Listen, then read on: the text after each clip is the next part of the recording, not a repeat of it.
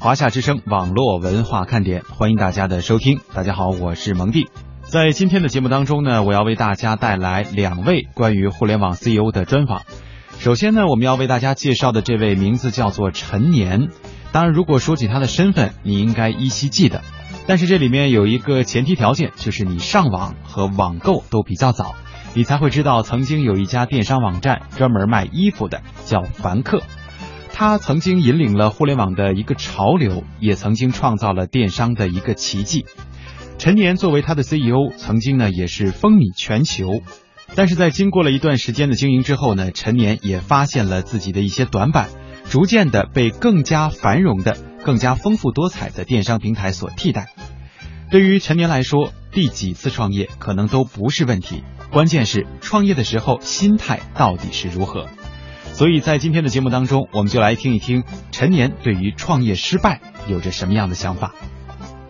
二零零七年，凡客用三年时间一跃达到估值数十亿美金，创造了互联网品牌的成长神话。然而，从迅速崛起到砸广告、高库存、品类大跃进，凡客深陷亏损泥潭。回看过往，他沉淀反思。从零九年下半年之后，我离开了传统一线，这我觉得是自己做的最错的一件事。从卓越网的同事到我有网的创业伙伴，与雷军相识十五年，深陷困境，雷军挺身而出，领投房客的第七轮融资，与陈年长谈数十小时，帮助房客找回方向。我今天愿意跟你说一个特别动情的一一段话。雷军在有一天晚上给我打了个电话，应该在去年的时候，说陈年，我觉得我我做梦都觉得你会做。过山车般的七年过去，凡客宣布回归初心，努力回到给一件衬衫找出八十个毛病的时代，去好好的看待一个产品的品质，这才是凡客的希望。还是一件衬衫，凡客重新上路。不同的是，电商的江湖少了一个大佬，却多了一个创业者。不惑之年的他对此信心满满。我觉得现在是我最有信心的时候。我要用一百二十九这件衬衫，把那些一千块钱的衬衫全给他搂没了。创业季，志刚和他的朋友们，本期对话凡客诚品创始人兼 CEO 陈年，聊聊凡客归零之后如何重新出发。就这一年吧，那你你做了哪些事情？这一年呢，因为在从去年八月份开始讨论凡客的转变，凡客做了好几件很重要的事情，比如说搬家、裁人，最最重要的事情是把凡客几万个 SKU 减到了几百个 SKU，因为因为这是最重要的一个行动，就是说如果没有说我们在产品上的专注。没有专注的话，就不会有今天我们来谈一件白衬衫。那么从十月份开始之后，我们为了说我们要寻找到极致的单品，我们要重建我们的供应链体系，我们要做的单品到底应该聚焦是什么？我基本上从十月开始吧，从去年的十月开始到八月底，呃，应该有三分之二的时间都不在北京。其中又有三分之二的时间就完全给了衬衫，这就是我这一年。那你说起了这个心心态归零，就怎样才能做到心态归零？另外呢，你怎样让别人知道你你的心态归零呢？其实我们去年没有说是心态归零，我们要搬到从雍贵要搬到这个亦庄的时候，其实我们提出来的说是回归初心。呃，如果要是说回归初心的话，其实是一个很艰难的寻找之路。因为我从我从两千零九年左右就离开了凡客的产品一线，呃，零九一零呃，尤其是一零一一二，呃，这几年呢，实际上都是通过看 PPT 来看凡客的产品，就是说很少去产品的一线。去看产品的规划、设计、版型整体的这些变化，开始还意识不到这是一个多么艰难的路程。实际上这一年下来呢，我觉得这一年下来才走完了回归初心的路。所以说归零，所谓归零呢，就是要把凡客，如果从今天来看的话，就是把凡客当做一个创新创业的公司，重新创业的公司来对待。你比如说，凡客历史上最最最人最多的时候有一万三千人，那么今天凡客只有呃五百多人，那这肯定就是一个非常非常大的变化了，因为大家在这一点上都会非常惊讶，说从一个一万三千人到五六百人的公司。我觉得这些行动，或者说目前目前凡客呈现出来的这个状态，实际上是一个归零的状态。呃，真的凡客今天是希望从一件衬衫开始，再做好一件衬衫，未来能不能再做好一条裤子、一条休闲裤、一条牛仔裤、一双帆布鞋、一一件今天他们新，我看中海新他们新发布了一个新的产品。叫做空气层外套，那么这都是一件一件的来看待。归零不是说让你看出来归零，我觉得归零是你做了什么，这才是这才是真正的心态上的转变。两个比较重要的事情，一个就是裁员，另外就是砍 SKU。当时裁员之前有多少人？现在是三百多人，加上就是五四五百人。对，当时有多少？当时有四千多人。当时有四千多人，你怎么一刀砍下去把百百分之九十的砍掉了？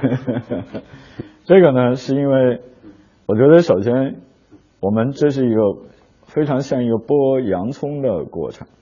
我们开始的出发点就是不做这么多 SKU 了，我们就不需要那么多做产品的人了，我们就不需要那么多做营销的人了，我们也不需要库房那么多人了。所以开始大家是一个很朴实的出发点，是这样开始的。二零一零年，韩寒、王珞丹相继出任形象代言人，凡客广告铺天盖地般出现在公众眼前，凡客体也由此受到热捧。此时的凡客正值顶峰，估值数十亿美金，一度成为当时最耀眼的商业明星。然而，砸广告带来的高额营销成本与库存、品类大跃进，让凡客最后深陷亏损泥潭。陈年坦言，这段时间做的最错的一件事情就是离开了产品一线。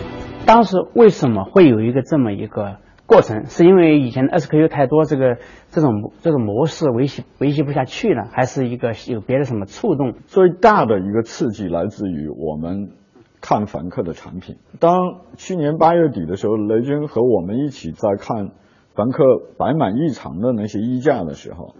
我的确从那个几百个衣架的衬衫里面找不到一件让我满意的白色的衬衫或者蓝色的衬衫，这个局面是让我非常惭愧的。所以这个改变实际上是发自内心的一个改变，就是说我当时都开始怀疑我自己了。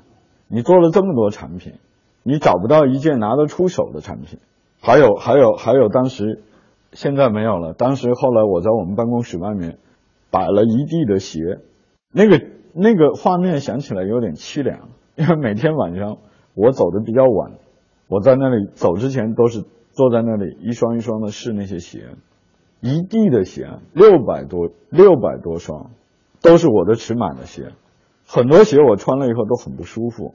那么这个这个这个场面，这是这可能是我一辈子都觉得特别内疚的几个场面，一个是几百个衣架的衬衫，一个是一地的。鞋，我那时候就有深深的自我怀疑，说我是到底是一个什么样的人？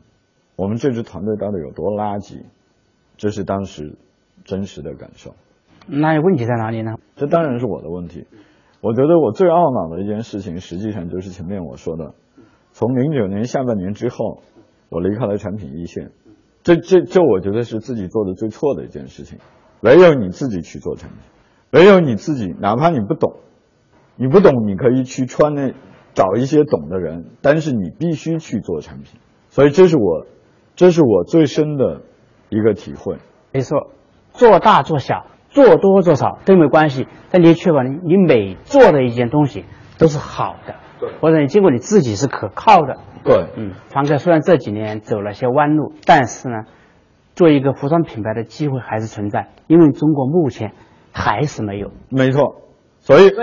我非常我非常同意你这个观点。是，我认为哈，当我们提出来用一件衬衫作为凡客重新上路的一个这这样的一个话题的时候，尤其是当我们开完会以后，我们发现大家的反应是特别有意思的，没有几个很认真的来跟你讨论这件衬衫。我看到很多的反馈都是说，哎，陈宁怎么不谈时尚了？怎么不谈品牌了？怎么就谈这件衣服？一件衬衫有什么好谈的？我觉得当大家是这样的一种观点的时候，它恰恰是凡客的希望，因为基本上大家都不愿意耐心下来，去好好的看待一个产品的品质，这才是凡客的希望，或者我认为是所有未来对产品有敬畏之心的。品牌的希望，为什么选择这个一件衬衫作为重新出发的起点？第一，凡客七年前是从一件衬衫起家的，这也有一个回归初心的意思在。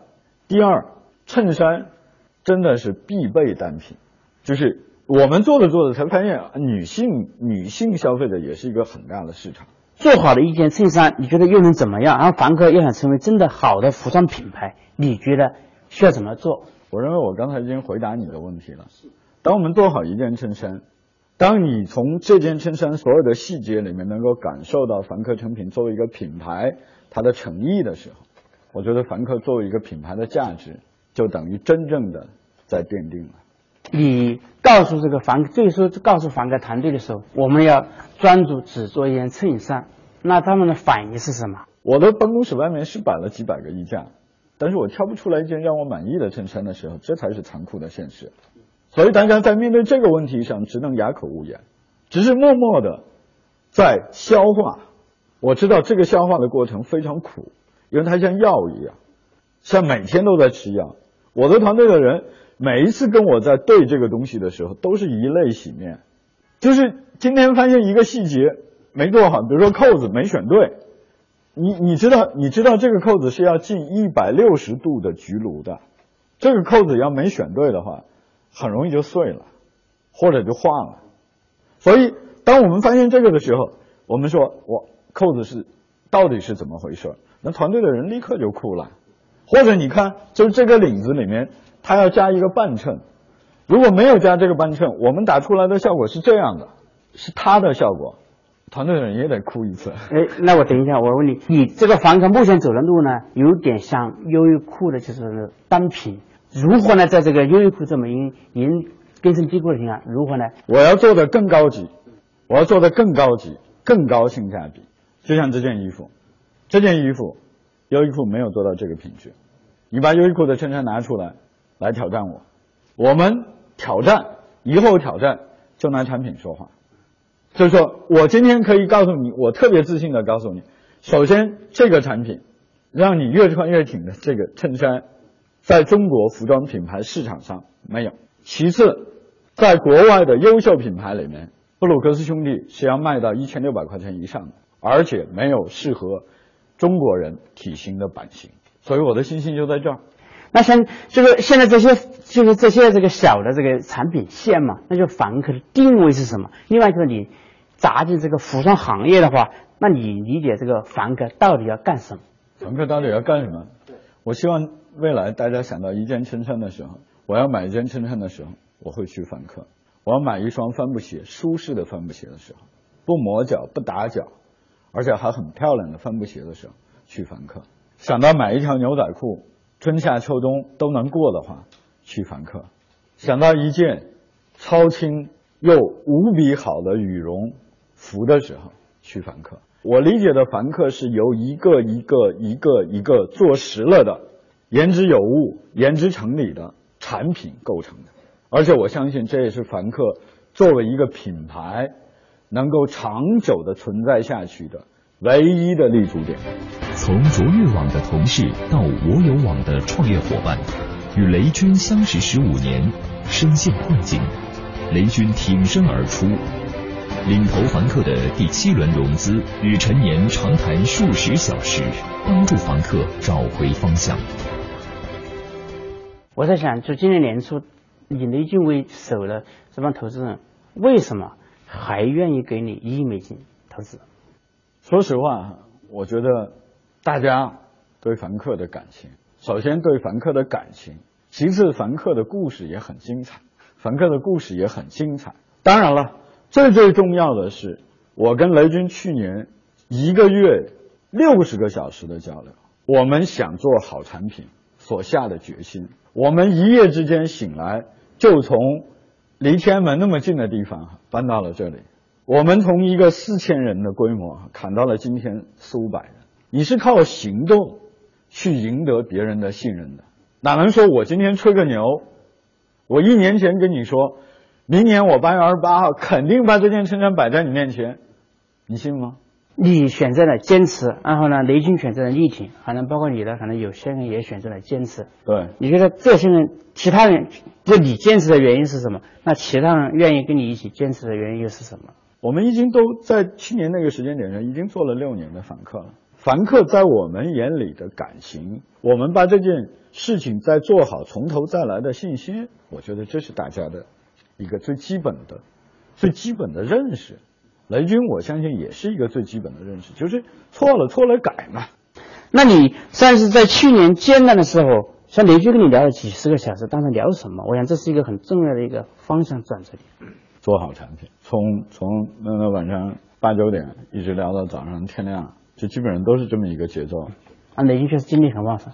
我们俩之间，当然他们他们对他们说过，这是一个难以形容的兄弟情，是没法定义的，说是因为这种好像两个人的之间的这种情感太罕见了，不舍不弃嘛。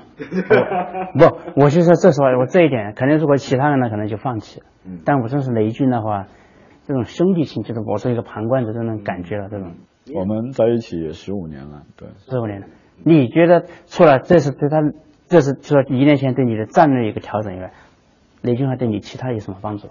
我觉得雷军在做小米这件事情上，他的确是，尤其是通过这一年，我觉得雷军的确是他的境界，就他做人的境界也好，做产品的境界也好，都比我们要高很多了。实际上，他真的是一个用一个新的方式去做的小米，就是完全从用户的角度出发。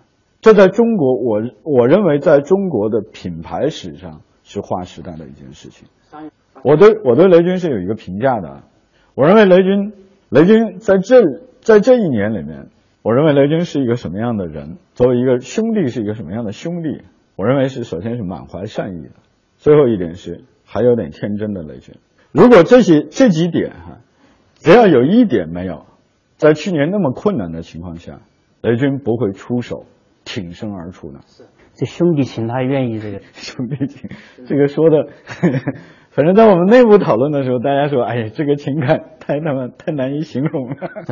你们也能够看到哈，从去年八月到现在，雷军的态度，在那一片迷茫中哈，他还是。到处发声，说希望凡客如何如何。就你觉得雷军他为什么还在你那么那个状态下，他为什么为什么还帮你？我今天愿意跟你说一个特别动情的一一段话。雷军在有一天晚上给我打了个电话，应该在去年的时候，让我非常意外。我们俩在讨论一个事儿，这个事儿好像很艰难。后来雷军突然给我来了一句说：“陈年，我觉得我我做梦都觉得你会做好。”你知道这句话对我的刺激会多大吗？你的一个好朋友跟你说，我做梦都觉得你会做好。那你觉得小米的灵魂是什么？那凡客的灵魂是什么呢？我觉得都是好产品。志刚，我们拿出任何的模式或者概念，在好产品的面前都是无力的。好产品无敌。那你觉得凡客的灵魂，你怎么去寻找凡客的灵魂？那就就就就就本来衬衫就是凡客的用户嘛。凡客用户需求非常大的一个单品，那帆布鞋也是凡客用户需求非常大的一个单品，那么超轻羽绒服也是凡客的用户需求非常大的一个产品，卫衣也是凡客的用户需求非常大的产品。你只是把这些产品用户的需求都在那里，你只是把这些产品里的精华提炼出来，然后把它做到极致就够了。凡客不用从头做那些功课，凡客今天的苦恼是。要在这里面再做减法，你也是一个文化人，文化是一个好面子的，你如何呢？让自己完全把自己不要面子，完全是从零开始啊？我就不管了。哇，你做你做了那么多不好的产品，那才是真正没面子的事情。你把面子都已经丢成那样了，你所谓的虚荣，你还要维持什么面子呢？我前面已经跟你说了，当我看着那一地的鞋，看着那几百个衣架的衬衫的时候，我觉得自己太垃圾了。我靠，这是个什么人啊！我自己想了多久就觉得自己是是内心在骂自己啊，还是还是在哪里吼两下，还是怎么样的？还是默默的这个承受？我采取的方式是过了一年，我再会跟你讲这个。我的方式是不说话，自己消化。你这个如何来消化这个过程呢？嗯，这个工作啊，工作，工作狂，工作，嗯，不停的工作，对，用出差，啊，出差，用工作出差忘记忘掉这个不爽。对，因为最重要的事情是做出的改变，你的行动，而不是你坐那儿想。你每天发现产品的喜悦，还有刚才我给你仅仅乐道于这些细节的变化，那个太有意思了。在过去这一年中，你怎么发现这个所谓的这个一个个这个通过这个快乐忘掉过去的痛苦嘛？工作啊工作，我跟你说了，我三分之二的时间都在出差，我三分之一好不容易回到北京，大家其他的各项的工作又来跟我，所有的时间都是按照小时去排的。你看我我我开发布会前我就想剪头发，后来大家说，你要剪了头发，一时整不出来，如果又剪错了，你这发布会没法，你这太差了。开完发布会以后，已经半个月了，我都没有时间去剪头发。我突然发现这一年是我工作以来二十多年来最最最忙的一年。我从来没有像现在这样每天的时间是按小时排的。你对自己的这个战略决策以及管理上的一些决策，你还有信心吗？我当然有信心，我觉得现在是我最有信心的时候。其实这个信心是什么？又是完全就是通过一件件产品做出来的。就是按产品恢复你的信心。啊，看发布会前中午那天，我起床，他们去给我化妆，我对他们说的一句话是什么？说我们今天为什么要开这个会？他们俩都哭了，说 老板，你的意思是你不去了是吧？但是你自己的事情怎么说你不去呢？是吧？紧张，紧张。因为一年没有露面了，还是紧张。第一一年没有露面，我觉得这个事儿还倒没有那么紧张。最重要的是，一件衬衫大家能不能听下去？但最后的结果是发现，我发现我真的是，我开始真的是想好了说，哎呀，一会儿人如果哗啦哗啦走，这可怎么办？我也想好了说，要一旦出现那个局面的话，我要快速的推进这个速度。但是结果是。我我吃饭晚上吃饭的时候最有意思，啊我们那些合作伙伴都是做了几十年衬衫的人，说，哎呀，我们来之前啊想的是今天最多听十五分钟，给陈年一个面子，我们毕竟还要合作嘛。然后十五分钟之后出去喝茶、抽烟、会朋友，然后晚上再来陪陈年吃顿饭。我觉得他们说出了非常真实的想法，但是结果是大家，因为我后来越来越放松，是因为现场的气氛。越来越好，我没有看到人走，我中间慌了一下，因为有一个人站起来，过了一会儿他又回来了，嗯，我还挺挺满意的，是真的，大家用了一个小时的时间听我再讲一件衬衫。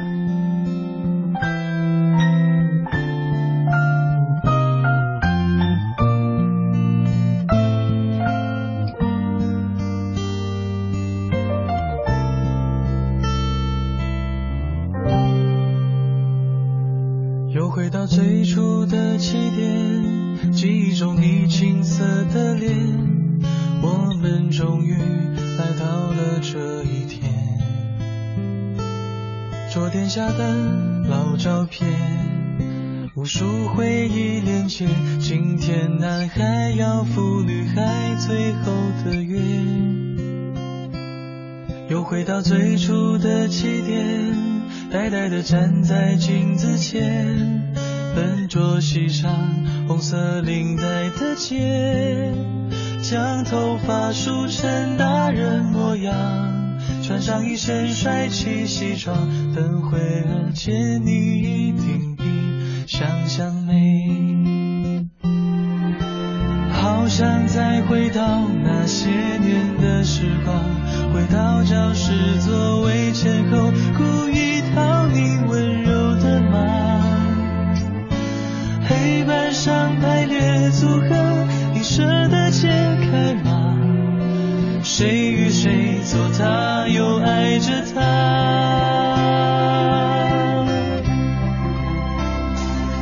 那些年错过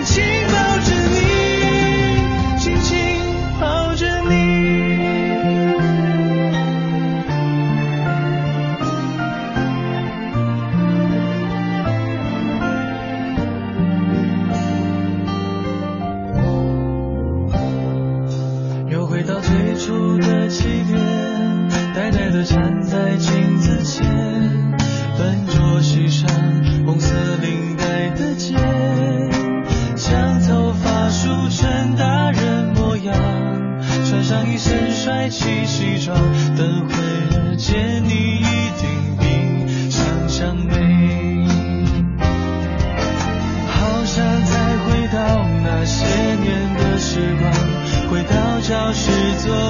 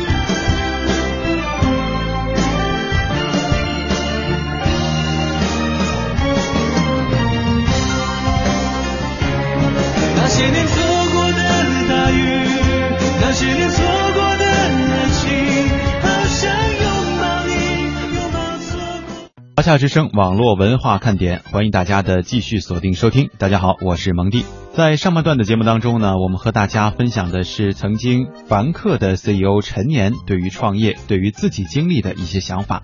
那么在节目下半时段，我们要来关注一下专车市场了。呃，在专车刚出来的时候呢，可能很多人都对它抱有怀疑，有些人在享受它服务的同时，也在犹豫专车到底是不是算黑车。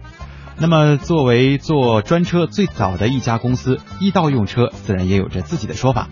接下来的时间，我们就来听一听易到用车的 CEO 对于专车市场的一些看法。他们是国内最早的商务专车预约平台。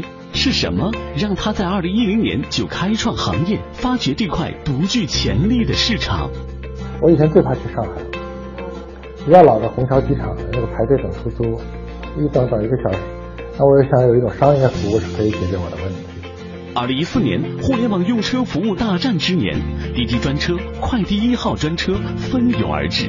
面对竞争对手的烧钱比拼，他直言太幼稚。他们没有骨子里的创新性，烧钱呢是必须的，烧在产品和技术都值得的，或者也是合理。烧在价格战上，我认为啊，它是优势。然而，在他眼里，易道的真正对手并不是这些租车公司。在他的构想中，易道要去实现的是一个更加庞大的汽车共享社会，并在创业季节目中首次透露，易道要做硬件车的打算。我们要造一台生而共享的车，它一切都是基于共享来设计，纵然打脸也要做。二零一四年圣诞节，上海市交通委通报查扣十二辆滴滴专车。并称滴滴专车是黑车。对于行业内的政策风险，易道如何看待？现实不是真空的，不管什么样的社会，都是充满了矛盾的。所以说，我们遇到的问题啊，我们自己首先应该是一个解决者的心态，而不是一个受害者的心态。人们常说创业路的艰辛，但在周航眼中，他很少感到痛苦，更多的是感受创业带来的快乐。对工作没有什么牺牲感。不仅仅是我该干的，也是我想干的，很享受这个过程。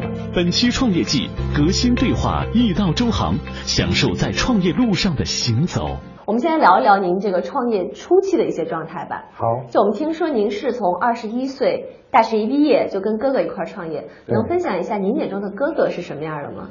嗯，我哥哥其实跟我差的年龄很小，嗯我们俩基本上是算是同龄人，对，不到两岁，一岁半啊。基本上是同龄人，然后我觉得他的性格比较温和。其实我在我我在我来看，他其实不是一个不适合做企业的。他追求的是跟人的和谐相处，他对企业也没有太大的目标。啊，这个呢跟我不太一样。我是一个可能比较目标导向的。嗯，然后我我为了目标，我并不是我比较忽略人的感受。所以说，经常同事呀、员工啊，呃，他们会觉得会跟我在一起有一些压力。您第一次创业就跟您哥哥开始创业的时候赚了很多钱，但是第一年赚了很多钱，但是后面是不知天高地厚，赔了很多年。嗯，刚开始嘛，当然就找到一点点小小的机会，就可以赚一点钱，好像，然后呢，这么年轻，哦，就觉得赚钱很容易，好像没什么太难的事情。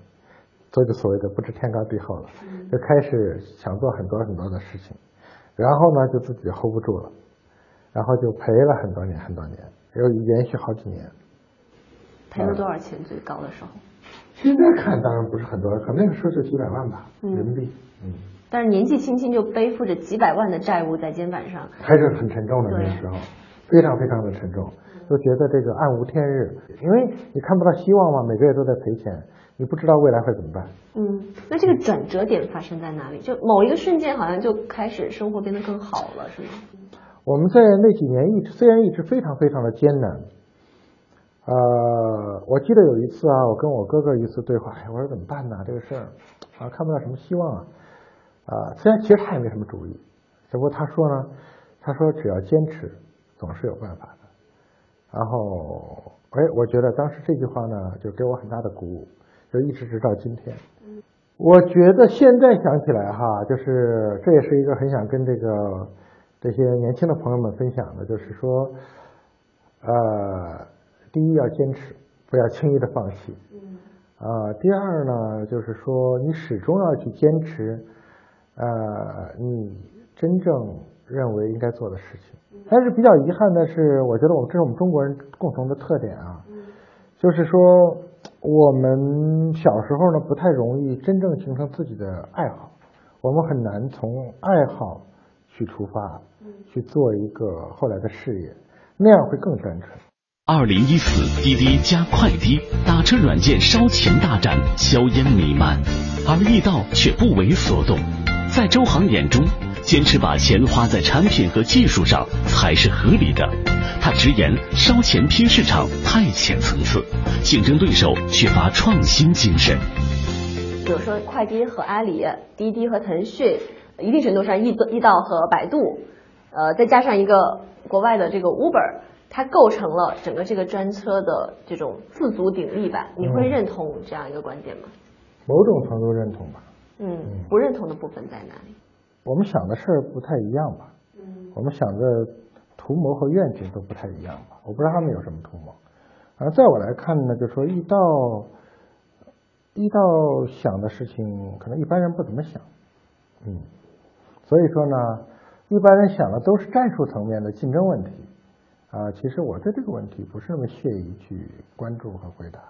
我觉得一个公司呢，可能真正更应该关注的呢是说，你能不能够持续的创新，嗯能不能够去做出一些真正引领这个时代，能够让人类或者让人们的生活能够变得更美好的一些事情，而不仅仅是在竞争中胜出。所以能不能理解为战术只是一个技巧性的东西，而不是这种战略或者说道的一个突破？在这方面，我的自信是最强的。嗯就是我觉得在战略和格局上呢，还没有人是一刀的对手。为什么有这样的自信？他们没有骨子里的创新精神，或者中国的绝大多数公司都没有真正的创新精神。我并不是把创新当手段的，我乐于享受创新的过程啊。再补充一个网友的问题啊，现在易到用车很多司机都转去滴滴专车了，这他这个观察跟我观察到的是一致的，因为滴滴给的补贴高。您对烧钱和补贴的看法是怎样的？我觉得一个互联网企业或者一个创新的业务啊，烧钱呢是必须的，但是呢，烧在哪里？我觉得呢，它应该真正最应该烧钱的呢，是应该烧在产品和技术上。嗯嗯，去致力于打造一个非常。啊，高技术的、高门槛的一个能够创造用户价值的一套呃产品技术和体验。嗯，我觉得这个方面烧钱的，烧多少钱都值得的，或者也是合理的。嗯，烧在价格战上，我认为啊，这是幼稚的。你想啊，你能把你要通过利益把司机拉走，那很显然，你如果你长期这样，你商业模式就是不成立的。反过来有一天呢，那。别人也可以用利益把他拉走，是幼稚的，但是也是直接的，最直接的，不管是从用户的角度还是司机的角度。OK，我觉得它呢是提高了新进入者门新进入者的门槛，就是因为这个竞争的门槛已经非常的高了，就是说如果你没有足够的钱呢，就入场的机会都不多了，这的确是如此的。但是你想指望的通过这个办法把已经在场内的对手都烧死，这是幼稚的。但是我们也知道，现在的这这几个呃专车软件的的软件本身或者公司本身，他们不仅仅是一个人在战斗，它有背后的巨头。嗯哼。呃，易道有没有这样的一个巨头在合作呢？这个巨头是百度。呃，对，这个可能还不方便透露了啊。但是我觉得呢，可能你们高估了巨头和这个这个这个干爹和干儿子的关系了。嗯。既然是干的嘛，就不是亲生的嘛，就是说我们大家。高估了干爹和干儿子的关系。关于汽车行业的未来，周航有自己独到的思考。在他眼中，汽车行业的未来应该是一个多维度的汽车生态圈，从硬件到 APP，从拼车到移动商店再到社交。同时，周航首次透露，易道正在筹备自产车的计划，打造他心目中的为共享而生的车。我听说您有一个爱好，是你喜欢收集一些车。没有没有，我我只不过我买过很多车，你所知道的品牌我应该都买过，奔驰、宝马呀，什么什么沃尔沃，呃，凯迪拉克，反正好车我基本都买过。哎，车没多少钱呢，车有多少钱呢？一百万一台，买十台也，对，也没多少钱呢。听说你也是想要自己再去研发硬件的车，这个车具备了很多，就是现在你拥有的这些几十辆。这些名车豪车都不具备的一些性能，就是我有一个普世的情怀啊，我觉得特斯拉太贵了，然后不是大多数人能享用得起的。我希望能够创造出一种车，能够让全世界的绝大多数人都可以享用得了。现在的车制造的环节不是为共享而生的，对吗？我们要造一台生而共享的车，它一切都是基于共享来设计的。我透露一些小小的细节吧。因为要共享嘛，所以它根本就没有钥匙。嗯。它是一个没有车钥匙的车。嗯。那那这种安全怎么保证呢？所有人都能开？不能再剧透了吧？那你觉得这个车什么时候会在市面上产生呢？我们都都蛮期待。哎呀，我也很期待啊！我们有一大一一大票的团队在日夜不停的为此而努力着呢。嗯。但是造车是个比较比较漫长的过程。嗯。我们希望可能要一两年吧。但做硬件这件事情本身，你也知道是一个非常艰难的一个生产线呐，然后很多细节的问题啊。那你会不会怕也像老罗一样会被打脸呢？纵然打脸，也要做。所以说，我觉得我们干嘛要那么在乎输赢或者那么在乎成败呢？重要的是我们为自己的梦想去努力过，而且真心去努力过。我觉得这比什么都重要。总体来说，我认为未来的生活服务啊，一定不是现在这样。首先，我这是比较肯定的，应该是有另外一个形态。嗯，未来呢，就是所谓的这个出行服务呢，也不仅仅是出租车和所谓的专车，还有大量的人的出行是怎么办的呢？我们也都希望通过移动、通过社交呢，能够把整个大家的各个领域的出行服务的或者出行生活的品质都能够提升一大块。如果我们未来能够造出一个真正为共享而生的车，那可能这个事儿是这个城市的画面就不一样了。那我们看到之前 Uber 做了一个事儿，就他们帮这个用户去买 iPhone 六。嗯我想问问易道会不会也尝试做这样一个呃，就像像一个移动的便利店这样的一个概念吗？会的，嗯嗯嗯。会跟 Uber 的这个模式类似吗？作为我本人也好，易道也好，最不愿意干的事情就是干别人干过的事情。我们一定要干，也是干别人没干过的事情。我们希望通过易到，通过车载商店，这样呢，我们想做出一种区别于传统电商的本地购物，我把它称之为叫速购，叫速购，就是所要即所得。嗯，这是我认为它的价值。只不过是我们呃一个小小的方向，我希望不要误解哈，和我们易到未来的重心都转移成了去做这个呃移动购物去了。重心在哪里呢？重心是说，我们最梦寐以求、最渴望的是如何真正的去建立一个汽车共享的社会，这是我们的大的愿景。我们希望未来所有人都，就是汽车成了一个社会化的公共服务的工具，所有人想开车、想搭车、想用坐车、想从这儿到那儿，都可以有更便捷的方式啊，而不再仅仅是需要通过攒钱摇号去买一台车来解决。这是我们最大的愿景。我们认为未来中国的两亿台车，至少很多，至少一半吧，都应该接入到我们这个网络里来。你说的这种帮会是拼车的形式吗？我们希望在羊年回家过年的路上，有一道能帮到你。一道能帮到你，嗯所以就不会再出现人在囧途这样的困扰对了。，我们希望人都不要再囧途，人在意图。对，人在意图。我们为此还做了很多很多的努力。我们围绕着出行有很多很多的思考，嗯我们有很多很多的观察。比如说，我们会观察到，开车的过程其实是非常无无聊和寂寞的。对对，我们过去为了打发和消遣我们的寂寞，我们能干嘛呢？听听广播呀，听听广播，对不对？但是在这样一个互联网的时代呢，广播是单向的。我们未来有没有可能有一个开车过程的社交呢？这个跟传统的对讲机有什么样的差异呢？哎，你提了一个很好的问题。嗯，这方面呢，也请你拭目以待吧。嗯这个未来我们可能有一些，就是有点结合对讲机和传统广播，不能再剧透了。你那么聪明，我们说什么你一想就大了。就被我猜到了是吗对？OK，就我们会很期待这样一个拼车软件的一个出现。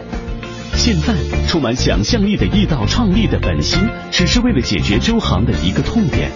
那时他刚放弃加拿大的悠闲生活，归国再次创业。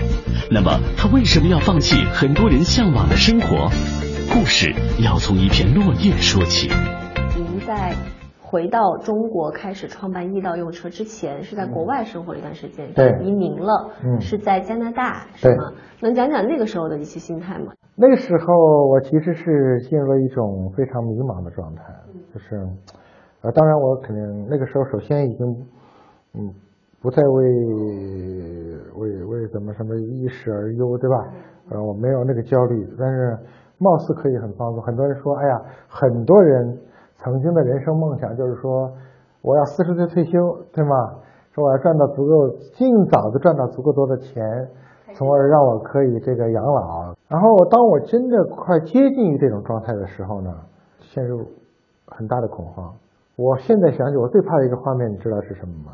就是我早晨醒来的时候啊，我是不知道今天该干嘛，这是让我非常的恐慌。当我有一次我坐在我们家这个院院子里哈，我就看着太无聊了嘛，我就看着一个树叶，我就跟着它，它从脱落到飘下来，可能有好几十秒钟吧，我就一直跟着这个树叶看，直到它落在地上。那一刻，我心里就有一个强烈的声音，说这样的生活不是我想要的，我还是要，我真正想要的生活还是一种创造的生活。所以我就在那一刻，我就决定，嗯，回国。嗯，但是那个时候就知道自己想做的就是医疗用车这样的一个东西，不知道，就是想回国，就是想做点什么。对，阿里的曾明，他曾经一定程度上把你从这个传统行业带到了互联网行业，但是如何聚焦到移动互联网以及 O2O 的这个用车领域呢？呃，说到曾明啊，曾教授呢，他是我整个创业路上非常重要的一个人物，他是我很重要的导师吧，嗯，包括到现在我也经常会会经常跟他聊聊聊聊天，我，嗯，我其实那个时候没什么方向啊，我瞎想，呃，但是我这个人呢，我创业呢，我从来不从资源的角度想问题，我从来都是从用户的角度想，哎，我站在用户的角度，我觉得我需要什么。所以是从痛点出发。我以前最怕去上海了，比较老的虹桥机场那个排队等出租，一等等一个小时，我想着我就怕，我都不敢，因就因为此，我不太愿意去上海。不像现在啊，我几乎每个礼拜都去上海了。那个时候就是因为这样，我就在想，哎呀，为什么我又特别不愿意找朋友？你看我的个性是，我又不找资源，我又不找朋友，那我又想有一种商业服务是可以解决我的问题。那能不能理解为您可能正好就踩在了 O2O 和移动互联网的这个风口上？当然，现在才开始。我想做风口上的鹰，能够让我飞得更快。我只是渴望或希望那个鹰是无拘无束，这个飞翱翔在蓝天的这种感觉。嗯不管是从呃政策的角度，还是从这个呃去颠覆了一些别的行业的这些角度，他们会不会带给你一些这个带着镣铐的一定的感觉？现实不是真空的，对吧？就是说，呃，现实不管什么样的社会，都是充满了矛盾的。所以说，我们遇到的问题啊，我们自己首先应该是一个解决者的心态，而不是一个受害者的心态。我觉得我们这件事情呢，这个做好了呢，其实也是在无形中去推动社会的进步。嗯，当然，我们也希望在这个过程中呢，其实我们呃跟政府啊、跟管理机构之间呢，我觉得我们现在越来越多的是一种良性互动的关系。但是它跟现实环境有一些矛盾，那怎么去解决啊？怎么解决呢？怎么解决？我觉得要一步一步来解决。比如说，怎么去推动整个社会在这样的契机下，在互联网有互联网发展好的契机，有交通拥堵的一些现实的制约条件。那比如说，是不是可以通过我们这样的一些汽车共享，去跟新能源推动新能源结合在一起呢？那这样是不是能够达成更多的的多赢呢？在这里补充一个我们一个网友的问题啊，易道的这个模式会否对传统的出租车行业带来影响？当然答案是会，但是会带来什么样的影响呢？然后他就提到他昨天跟一个出租车司机聊，那个司机就非常的反感易道，嗯。这种影响你怎么看？啊，嗯我觉得任何一个变革和任何一个制度的变化呢，都会有利益的受益者，也会有利益的受损者，对吗？OK，啊，所以说呢，一个个体的意见呢，我觉得是并不是需要太太过怎么样。但它可能代表的是整个这个出租车司机的一种声音。对，我们也关注到了，对，我们也关注到，所以我们在想，哎，那我们是不是可以给我们在我们在任何的变革哈，就都应该尽量的减少受损者，尽可能的放大或者增大受益者。呃，比如说我们有会不会可以让这些出租车司机们怎么有一个比现在的工作方式呃更好的呢？这有可能是有的。从政策风险到行业竞争，创业者每天要面临的问题从来就不是简单的。周航也这么认为。但面对痛苦，创业者一定要试着享受这个过程。我我了解到您有一个这个呃人生座右铭，叫做在创造的过程中感受快乐。嗯呃，能不能分享一下您在创业中除了经历的快乐，会有些什么样的痛苦？我觉得比较奇怪的是，我不太能感受到痛苦。就是我也挺奇怪，为什么很多人觉得创业很苦呢？为什么要把创业这件事情说的那么苦情呢？好像说经历了千辛万险，对吧？好像跟《西游记》似的，终于某一天呢，才登上了胜利的彼岸。我觉得我们创业应该享受航行的这个过程，而不仅仅是远眺那个成功的彼岸。